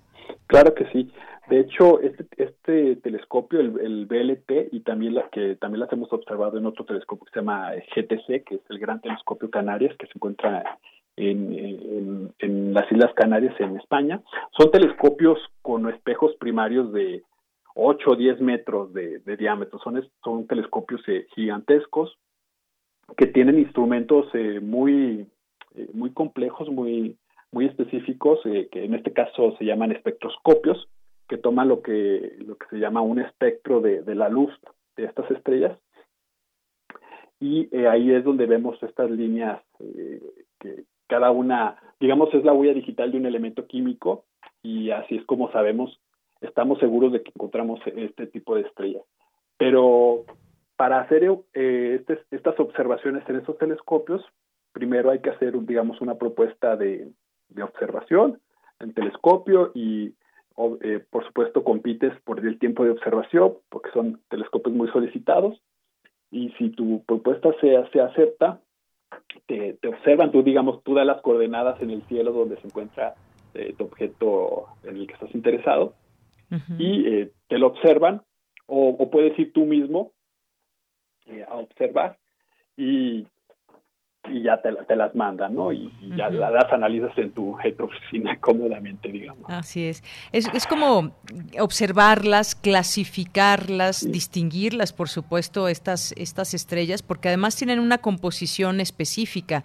Eh, podemos estar hablando de temperatura, de colores, de longitudes ha de ser maravilloso lo que ustedes pueden observar a través de eh, este aparato, pero pues hay que clasificarlas en todo caso también y esto pues me imagino que lleva todo un proceso también. Sí, eh, como bien dices, este, eh, incluso estas estrellas que, reportamos, que encontramos unas 4.000 en, en estas galaxias antena, las clasificamos y estamos hablando de que la mitad de estas 4.000 son del tipo nitrógeno y la otra mitad son del tipo carbono. Esto quiere decir que, que eh, la mitad de estas estrellas tienen eh, son ricas en este elemento químico llamado nitrógeno y la otra mitad eh, en carbono, ¿no? Y, estos elementos químicos los detectamos en sus espectros. Y se habla también, doctor, de una huella digital de estas estrellas muy característica, que son líneas en, su, en su espectro. Hable un poco de, esta huella digital de las estrellas. Sí, digamos que eh, cada elemento químico se encuentra en una, en una longitud de onda o en una frecuencia eh, específica. Eh, esto, esto quiere decir que, digamos, la luz que nos llega la dispersamos así como, como un arco iris, ¿no? Que, y entonces en este arco iris, eh, lo que se le llama el espectro, vemos unas líneas ya sea oscuras o, muy brillantes. Y cada elemento químico tiene unas líneas en particular, ¿no? O sea, es muy diferente, por eso le llamamos huella digital, ¿no? Es muy diferente estas líneas que, que, aparecen para un elemento como hidrógeno, o helio, o carbono, nitrógeno, oxígeno. Entonces, cuando vemos estas líneas de estos elementos, decimos que estamos viendo la huella digital de ese elemento y así es como sabemos que son ricas eh, precisamente eh, en, esa, en esa composición química. Así es. Y bueno, pues se habla de que son eh, un total de 4.000 estrellas, eh, 2.000 ricas en nitrógeno, 2.000 en carbono, y que pues son difíciles de encontrar porque pues viven poco tiempo en estos términos que usted ya nos eh, decía, en estos términos astronómicos que a nosotros nos parecen muchísimo, pero que en estos términos pues son eh, es poco tiempo. ¿Cómo se hace esta observación? ¿Cómo se hacen estos cálculos del número de estrellas. Sí, digamos que, como bien dices, son, raras de, encontrarlas. De hecho, eh, te comenté que desde su descubrimiento, ya hace más de 150 años, en nuestra galaxia, la Vía Láctea, solo se han encontrado una poco más de 600 de estas estrellas. Entonces, encontrar 4000 en estas eh, galaxias antena eh, aumenta significativamente el número de, estrellas de este tipo, estrellas Borrayet, que tenemos eh, conocidas, digamos, en el universo eh, local, ¿no? Y lo que hacemos es, por ejemplo, tenemos, sabemos cuánto brilla una estrella Wolf-Rayet, una estrella individual, digamos. Entonces, nosotros comparamos la luminosidad de, las estrellas que estamos observando en esta, en esta galaxia y la comparamos con la luminosidad de, una estrella individual. Entonces, así es como sabemos eh, el número el número de estrellas que se necesita para que estemos viendo esa estrella tan brillante, ¿no? Entonces, en realidad encontramos en estas galaxias antenas 38 regiones que son complejos de cúmulos de estrellas, cada uno que tiene decenas o cientos de, estrellas de eh, y, el, el modo por el que las cuantificamos es comparando las luminosidades que observamos con las luminosidades de una sola estrella eh, Muy bien. Y quizás ya para ir cerrando esta conversación, doctor, le preguntaría, eh, ¿cómo abona a esta observación de nuestro universo este tipo de descubrimientos que se puede decir, eh, qué, nos dicen de nuestro universo? Claro. Eh, este trabajo es importante, digamos, para, para entender mejor lo que es la, etapa final de, la, de las, las estrellas más masivas cómo es eh, su, etapa final antes de que exploten como supernovas. Por supuesto, cuando exploten como supernovas, esas estrellas van a enriquecer de elementos eh, químicos eh, en, el, en el medio interestelar, en el medio entre las estrellas, y son precisamente esos elementos químicos que posteriormente son, digamos, reciclados por otras estrellas que se van a formar y así es como se da origen, por ejemplo, a los elementos que tenemos, de los que estamos hechos nosotros, ¿no? como nitrógeno, carbono, oxígeno, fierro, etcétera. Por aquello que dicen que somos polvo de estrellas. Exacto, incluso esa, esa frase eh, suena muy poética, pero también es, es una verdad científica. Entonces, es muy interesante estudiar cómo ocurre eh, la última etapa en la evolución de las estrellas, en este caso las más masivas, antes de que explote como supernova y, por último, doctor, esta, este, todo esto que nos ha platicado a lo largo de esta conversación solamente puede ser observado a través de estos telescopios. Por ejemplo, cuando uno ve algunas estrellas, sobre todo cada vez menos en una ciudad como esta, la Ciudad de México, que difícilmente podemos ver un cielo lleno de estrellas, pero en otros lugares podemos ver muchas estrellas, muchísimas, incontables. Esto solamente se puede hacer estos estudios a través de estos grandes aparatos. ¿En algún momento son visibles estas estrellas desde la Tierra a simple vista? Sí, eh, quizá este tipo de estrellas, las que se encuentran en nuestra galaxia, puede ser posible observar alguna, sobre todo en la, constelación del cisne, eh, en una noche oscura, ¿no? Con, un telescopio. Pero este, este, estas estrellas, en particular la de las antenas, sí, sí requieren instrumentos eh, muy, muy sofisticados y, telescopios muy, muy grandes, como te comento, de hasta 10 metros eh, de, diámetro, porque están tan lejos que la luz es muy, muy débil, entonces necesitamos telescopios muy grandes. Muy bien. Y se pueden conocer en todo caso, eh, pues, eh, fotografías o un acercamiento a, cómo se ven estas estrellas.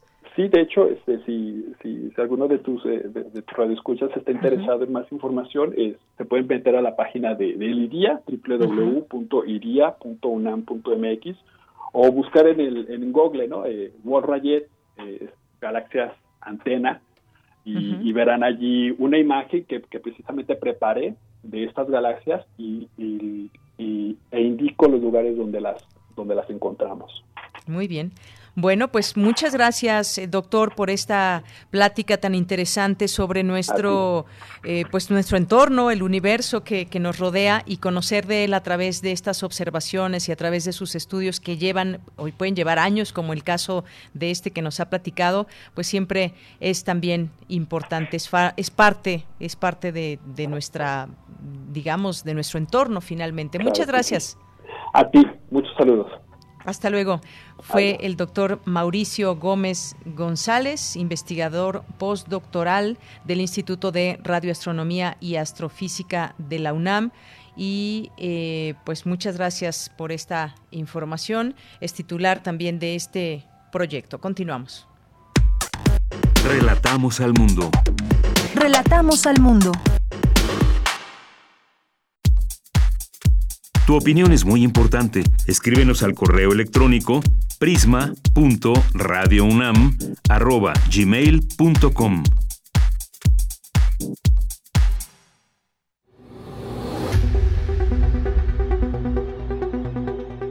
Dulce conciencia. Ciencia. En Prisma Bueno, y saludamos con mucho gusto a Dulce García, que nos presenta hoy su sección de Dulce Conciencia. Dulce, ¿cómo estás? Buenas tardes. Mira, muy buenas tardes a ti al auditorio. Muy bien, muchas gracias. Y te saludo con el mismo gusto, Deyanira. Pues, mira, después de tanto tiempo de esta pandemia y de tantos contagios que se han dado, yo creo que es normal que vayan dándose variaciones de la enfermedad que viene de este virus. Y justo el día de hoy vamos a platicar de esto. ¿Cómo ves el tema de Yanira? Pues muy interesante, debemos de saber todo lo que se va descubriendo día con día. Así es, y pues sobre todo quitarnos confusiones para también no alarmarnos ¿no? ante las nuevas noticias que van saliendo. Pues de esto vamos a platicar y antes de pasar a la entrevista con nuestro académico, ¿qué te parece si escuchamos un poquito de información? Claro que sí, adelante.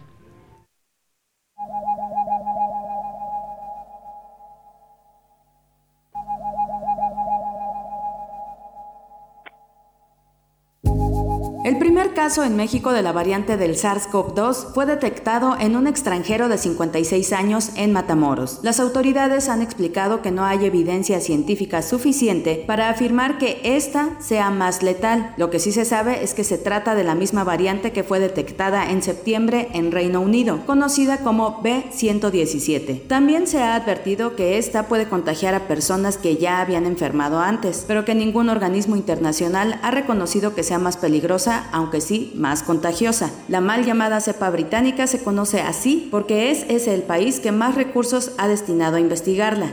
Lo cierto es que todos los virus mutan constantemente. Conforme se dan los contagios, se dan también errores en el copiado, por lo que ocurren mutaciones o cambios en el código genético de los virus. Al realizar la secuenciación genética o análisis del virus, a partir de las muestras de diferentes regiones del mundo, los científicos identifican ciertas características por las que dichas mutaciones pueden agruparse en variantes o linajes. Mutación, variante, linaje, cepa. ¿Cómo podemos entenderlo?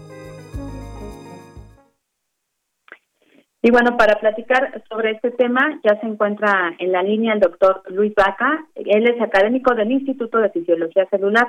Doctor, muy buenas tardes. Gracias por tomarnos la llamada. Eh, al contrario, buenas tardes y un saludo a todos los auditorios. Gracias, doctor. Pues empezar preguntándole un poquito, o más bien si nos ayuda usted a aclarar un poco eh, cuál es esta diferencia justo entre variantes, cepa, mutaciones, cómo entender esta parte. Bueno, primero que nada tenemos que entender que lo que está pasando con el coronavirus, de que surjan variantes eh, continuamente o con cierta frecuencia, es algo totalmente natural. Eh, todos los virus mutan, como ustedes dijeron en la cortinilla, en la entrada que tuvimos, este, y cambios en los genomas es algo que se espera, no solo en los virus, sino en todos los organismos. De hecho, esa es la, la base de la evolución. Nosotros estamos aquí porque nuestros antecesores tuvieron una serie de mutaciones hasta que apareció el Homo sapiens, ¿no? Entonces es un proceso totalmente natural que ocurre y que ocurre en todas las especies, no solamente en los virus, sino en todos los organismos hay cambios y hay mutaciones.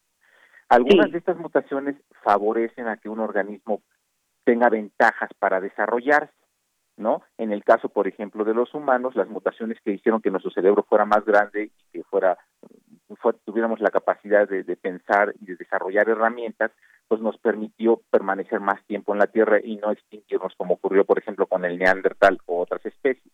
Entonces, los virus sufren, al igual que todos los organismos, algo que se llama una selección positiva, o sea, las mutaciones le confieren ciertas características que hacen que ese organismo pueda eh, desarrollarse de forma más eficiente en el medio ambiente. En el caso de los virus, pues que se infecte, que infecte más y por lo tanto al infectar más, pues que se propague esa variante en particular. Pero es un fenómeno que normalmente ocurre en todos los organismos, no solo en los virus. De hecho, en influenza cada año se tiene que adecuar la vacuna porque hay una variante nueva que, que, pasa cada año de influenza que, que, que, se desarrolla, pues. Entonces las las vacunas de influenza se, se adecuan todos los años para eh, responder a lo que se conoce como la variante circulante en ese momento y eso cambia de país a país desde luego no es específico para todo el mundo entonces es normal que aparezcan variantes de coronavirus a lo largo de sobre todo en una pandemia porque obviamente imaginen ustedes que si se infectan tres personas con un virus pues la probabilidad de que esas tres personas el, el virus desarrolle una variante pues es mucho menor que si se infectan millones de personas, ¿no? Porque el virus está creciendo en muchos organismos y eso facilita que se produzcan estas mutaciones que son aleatorias. Son, no son mutaciones diseñadas de antemano, son mutaciones aleatorias y algunas de estas mutaciones son malas para el virus y de esos virus desaparecen. De hecho, estas mutaciones se están dando continuamente y nosotros solo podemos ver las que son de selección positiva, las que le dan confieren ventajas al virus porque el virus permanece. Seguramente aparecen muchas mutaciones que le confieren desventajas al virus y a lo mejor infecta solo a una persona y ahí desaparece el virus. Entonces esa variante nunca la vamos a poder aislar. Así es. Doctor, qué bueno que nos aclara que este es un proceso normal, porque sobre todo para quitarnos la, la parte alarmante, ¿no? De que ya mutó el virus y ahora podría ser más peligroso. Y justo en las noticias lo que se nos comenta es que no es más peligroso, a lo mejor sí más contagioso. ¿Cómo se puede determinar esto? ¿Ustedes lo ven, por ejemplo, a lo mejor cuando se hace el registro de estas variantes? Eh, para determinar si un virus es mucho más contagioso, se tienen que hacer estudios de laboratorio, los cuales ni siquiera tienen que ver con los pacientes, sino se utilizan en cultivos celulares para determinar la dosis infectiva de ese virus en particular. Estos estudios no se han hecho todavía para estas variantes, entonces no podemos decir que sea más contagioso que las otras. Ah, muy bien. Eh, la gente supone que es contagioso porque si no, como yo le dije hace un momento, hubiera ya desaparecido esa variante. Si es poco contagiosa, la variante va a desaparecer porque a lo mejor infecta a uno o dos individuos y ahí se para la infección, ¿no? Ah, muy bien. Entonces, el hecho de que prevalezca, de que se mantenga en la población, quiere decir que sí es infectiva, pero puede ser tan infectiva como la actual o puede ser más, no necesariamente tiene que ser más. La otra cosa es que también tenemos que tener eh, en consideración eh, que el hecho de que esta variante haya surgido no quiere decir que no esté protegida por la vacuna. Ahí también hay que hacer estudios para saber si los anticuerpos que genera la vacuna pueden funcionar contra esta nueva variante o no, pero de antemano no podemos decir. Entonces hay que evitar sobre todo el alarmarnos o el, el ver lo que ocurre en redes sociales, que hay mucha desinformación en redes sociales. Así es, doctor. Y a propósito de esto último que comenta sobre la vacuna, porque justo hacia allá iba mi siguiente pregunta, si la vacuna podría abarcar también estas variantes. Eh, ahora me surge, con esto que platicamos usted y yo, eh, si también en algún futuro habrá necesidad de adecuar a, la vacuna, al igual que se hace, por ejemplo, con la de la influenza. Eh, es muy posible que el coronavirus haya llegado para quedar y que, al igual que la influenza o la gripe estacional, tengamos que estar contendiendo con él cada año y desarrollando alternativas. Eh, desarrollar la primera vacuna contra un virus nuevo como el coronavirus pues nos llevó mucho tiempo, pero una vez que ya se tiene estandarizado el procedimiento, generar variantes de vacunas es relativamente más rápido, que es lo que ocurre con la influenza, o sea, las nuevas vacunas de influenza se producen en dos o tres meses y están listas para utilizarse en ese año de, de, de influenza estacional, ¿no? Sí, doctor. Pues eh, muchas gracias por, por la información que nos comparte. Espero que podamos platicar más adelante, sobre todo para que nos comente usted cómo se hace, por ejemplo, el registro de la o la secuenciación de este tipo de virus y sobre todo en una situación tan apremiante como nos ha venido llegando con esta pandemia. ¿Le gustaría hacernos algún otro comentario? No, nada más este, recomendarle mucho a todo el auditorio que no se crean todo lo que venden las redes sociales, que se informen en lugares oficiales como la página de la Organización Mundial de la Salud o la página de la Secretaría de Salud de, aquí de la República Mexicana o incluso en, en portales como el de Radio UNAM y TV UNAM que se informen el, de, de, cosas que son, digamos, están sustentadas con un sustento científico y que no son como chismes o, o, cosas que se, memes que se pasan en las redes sociales, porque eso genera pues también mucha angustia en la población. De por sí estamos en una situación de gran angustia porque a todas las generaciones que estamos viviendo esto no nos tocó la pandemia anterior que fue la de la influenza española, la, entonces es, es algo totalmente novedoso para nosotros el vivir en un mundo con pandemia entonces, esto genera pues el aislamiento, el que tener que vivir separados con la sana distancia, genera mucho estrés. Y si a eso le añadimos el incluir eh, pues mitos que están en las redes sociales sobre que esta nueva variante va a matar a todos o nos va a infectar, este, yo creo que no es lo más adecuado. Entonces, pues uno tiene que ser muy cuidadoso de dónde son las fuentes de información con las cuales está uno alimentando, ¿no? Claro que sí. Muchísimas gracias, doctor. Al contrario, que tengan muy buen día, un saludo a todos y un excelente inicio de año. Igualmente, gracias. Fue el doctor Luis Vaca, académico del Instituto de Fisiología Celular. Yo me despido, agradezco mucho su atención y ya nada más los dejo con la siguiente frase. Tienes una cita con un científico. En el campo de la investigación, el azar no favorece más que los espíritus preparados. Luis Pasteur. Bien, pues muchas gracias Dulce, buenas tardes. Y nos vamos ahora a Cultura.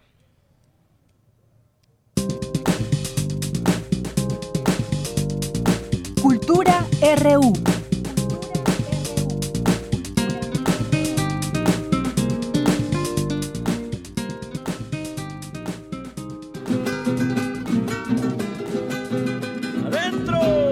Caballo que no galopa va derecho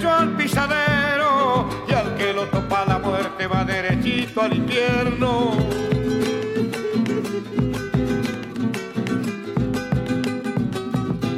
Andar solo y galopando como quien se va perdiendo con el alma dolorida caminito de los Bien, pues ya estamos en Cultura, nos vamos con Tamara Quiroz. Adelante Tamara, buenas tardes.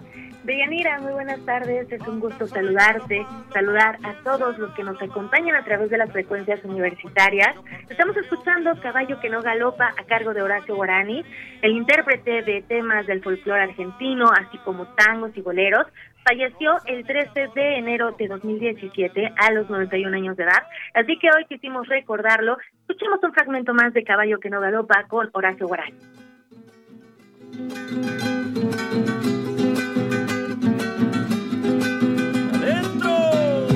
Caballo que no galopa va derecho al pisadero, estrella que no hace noche se alumbra con el lucero.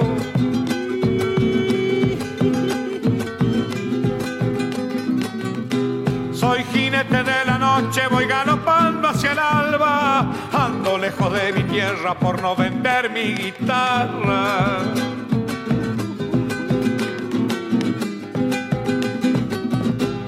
Soy jinete de la noche, algún día aclarará. Solo le pido a mi tierra que no me quiera olvidar. Mi caballito querido, esta te pido nomás.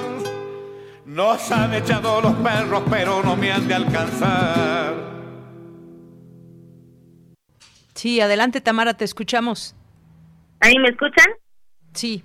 Sí, te Excelente. Deyanira, pues antes de finalizar el programa, queremos invitarlos a que vean una, una miniserie. Les cuento un poco antes de enlazarnos con nuestra invitada de hoy. Eh, en este año que comienza, se va a lanzar una miniserie que se llama Todo por Nada. Esta es una ficción que aborda el tema de las adicciones desde el punto de vista de las relaciones humanas y todo se da en el seno de una familia mexicana de clase media. Estas relaciones eh, operan como el tejido central que incide en el desarrollo de las conductas adictivas. En este sentido, pues el problema real de, de, que nos muestra esta miniserie, este trabajo, no es la droga en sí misma, sino la sensación de desconexión y ausencia que experimentan los personajes. ¿A quiénes vamos a conocer? Pues vamos a conocer eh, a un hijo mayor de una familia urbana de clase media que se engancha en el consumo de metanfetaminas y esta situación eh, lo que hace es pues llevarlo a perder el control de sí mismo y sobre todo de sus actos y luego de sufrir una, una severa congestión, pues este personaje principal que lleva por nombre Carlos, eh, sin poder evitarlo, cae en el con el con un narcomenudista que digamos que le salva la vida pero a cambio de que se lleve a su hermana Valeria como una especie de pago. Después de, varios días de incertidumbre, pues sobre el paradero de, de su hermana, eh, hecho que desquicia y expone las fracturas de la estructura familiar, ella vuelve a casa física y emocionalmente muy afectada. Y bueno, la crisis de la desesperación de, de Valeria, que es la hermana de Carlos, eh, pone al descubierto la ruptura de los límites en la familia y la necesidad de buscar el camino a la posible reconstrucción. Esta miniserie se va a estrenar eh, este jueves a través de la de la señal de Canal 11 y la directora es Máser Suárez. Máser es una directora, guionista mexicana. Eh, seguramente muchos han de conocer su trabajo porque eh, en algún momento, bueno, se ha dedicado a la publicidad y también ha hecho, eh, bueno, ha dirigido otros proyectos como Mujeres Asesinas, también eh, una selfie olvidada, que hace muchos años de Llanera, aquí en, en 2016 más o menos, hablamos sobre sobre esta serie y también en el programa Escaparate 961 eh, hablaron en algún momento también de otra de su de otro de sus trabajos que era Niñas Promedio Eh, esta última eh, pues abordaba entre otros temas la soledad, los embarazos adolescentes y la búsqueda del afecto a través de la sexualidad. Y bueno, en este nuevo proyecto, Todo por Nada, hace también una mancuerna Mafer Suárez con la dramaturga Jimena Escalante. Eh, además de dramaturga, pues Jimena es guionista, es maestra en subjetividad en violencia y creo que también bien importante los temas que abordan, sobre todo porque lamentablemente también son temas de nuestro día a día. Eh, eh, podemos tener casos cercanos, ¿no? De adolescentes o de familias que se destruyen a causa de las adicciones, de las malas decisiones también. Y bueno, pues esta es una recomendación que les tengo para todos ustedes, para que sigan eh, la para que sigan eh, pues esta, este nuevo proyecto. En nuestras redes sociales encontrarán más información, por supuesto. Así que les dejamos esta opción para que todos se unan a, a esta nueva, a este proyecto de Yanira. ¿Qué te parece? Bien, pues nos sumaremos. Muchas gracias, Tamara. No, hombre, gracias a ti. Y nos vamos a ir con una canción. Vamos a escuchar Yellow Submarine esta canción nos la propone la producción. Y yo los saludo el día de mañana. Les deseo que tengan una excelente tarde. Si nos escuchan desde la Ciudad de México, abríguense un poquito porque hace frío, ya se nubló, pero les mandamos un abrazo sonoro. Hasta mañana, gracias.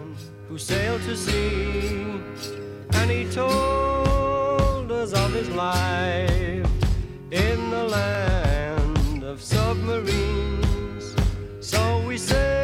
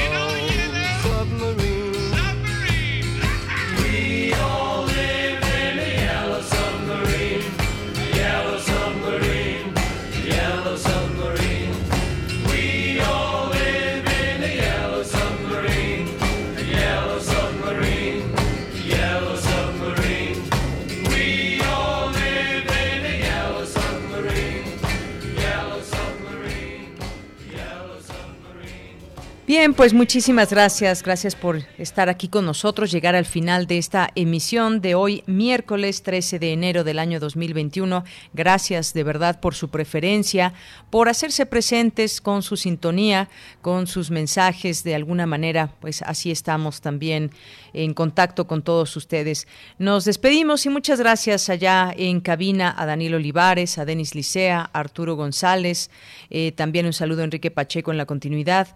Aquí de este lado y en el micrófono y a nombre de todo el equipo, soy de Yanira Morán. Que tenga muy buena tarde, muy buen provecho. Recuerde que le acompañamos todos los días de lunes a viernes de 1 a 3 de la tarde en estas frecuencias y presentándoles distintos temas al análisis y desde la mirada universitaria. Así que pues gracias por esta compañía. Lo esperamos mañana, mañana jueves. Cuídense mucho, de verdad, siempre hacer conciencia de que pues ya bien, vendrán tiempos mejores, ya llegó la vacuna, pero es momento de seguirse cuidando. Bien, pues ya son casi las 3 de la tarde. Hasta mañana y buen provecho.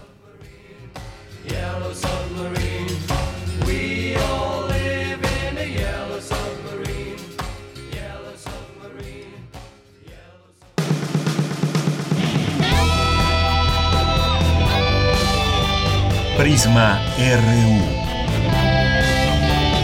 Relatamos al mundo.